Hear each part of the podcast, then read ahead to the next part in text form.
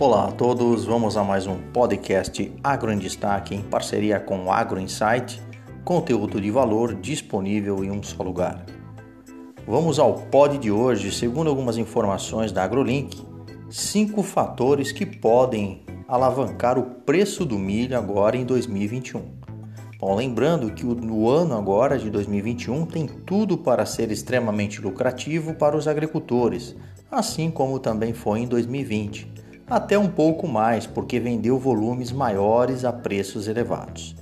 Então vejamos, o que se pode ver no horizonte do mercado do milho é o seguinte: primeiramente, com a suspensão de embarques de milho para exportação durante os meses de janeiro e fevereiro na Argentina, é possível que a demanda internacional se volte para o Brasil, elevando seus preços internos.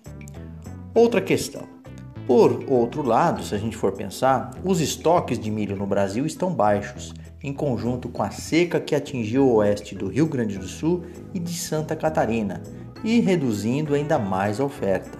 Assim, se esta demanda se confirmar, impulsionada por altas contínuas do dólar, é provável que os preços internos do milho no Brasil também se elevem de maneira proporcional.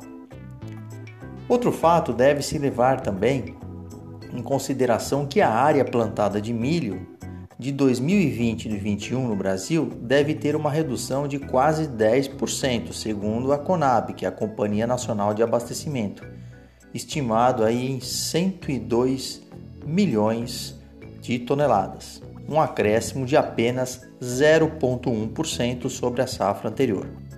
Ainda assim, a demanda por carnes pela China está subindo progressivamente lembrando que a produção animal depende muito do milho em sua composição da ração, o que, de fato, aumentará a demanda pela cultura no mercado interno e, consequentemente, manter os preços elevados em 2021.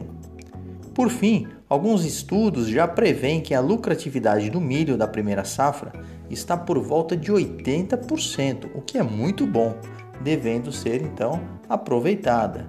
Já para o milho safrinha, a lucratividade cai para 41%, ainda assim acima dos 30% que a grande parte dos agricultores consideram excelente, gerando, é claro, rentabilidade a quem produz.